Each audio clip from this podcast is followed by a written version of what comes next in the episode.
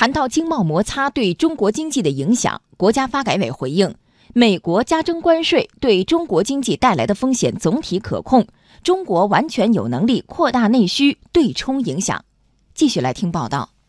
从周一开始，美国对价值两千亿美元的中国进口商品加征关税正式生效，升级双边经贸摩擦。根据中国宏观经济研究院的初步预测，对两千亿美元中国进口商品加征百分之十的关税，预计影响我国 GDP 约百分之零点二到百分之零点二五。中国社科院世界经济与政治研究所国际贸易研究室主任东燕说：“贸易战带来的影响是存在的，但是在承受范围内。”从目前的整个涉及这个征税的范围来讲，我觉得是还是可以在承受范围内，特别是这百分之十的税率呢，比预期呢低。对经济的具体的行业的影响呢，还是没有想象预想那么大。很多测算，它对 GDP 的影响呢，应该不超过百分之零点五。但是呢，它重要的是对那个两国企业对未来发展信心的影响。国家发展改革委副主任连维良介绍。美国进一步加征关税会对中国经济带来直接和间接的影响，但是综合来看，风险总体可控。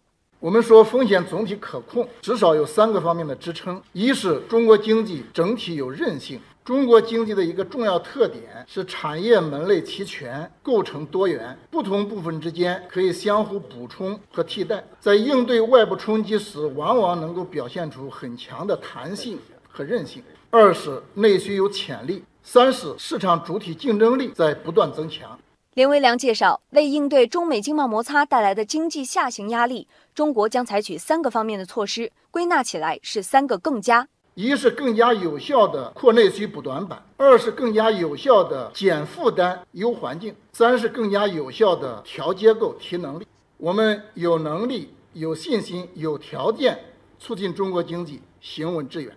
在中美经贸摩擦中，部分外贸企业会受到影响。海关统计，今年一到八月份，中国进出口总额三点零二万亿美元，增长百分之十六点一，进出口延续了稳中向好的态势。商务部国际贸易谈判代表兼副部长傅自应介绍，商务部正在采取一系列措施，稳定外贸发展，帮助企业渡过难关。比如说，我们可能要进一步的提高企业的出口退税率啊。就过去啊，我们企业的出口退税没有达到法定的增值税水平，企业税负是没有按照零关税，按照国际规则进入国际市场。我们要考虑啊，对一些商品要实现零关税，按照国际规则进入国际市场。还比如说，企业去进入新兴市场是有风险的，我们将按照国际通行的规则。让出口企业使用更多的出口信用保险的这么一个工具，规避啊企业的风险。我估计很快 这些措施是陆陆续续的出台。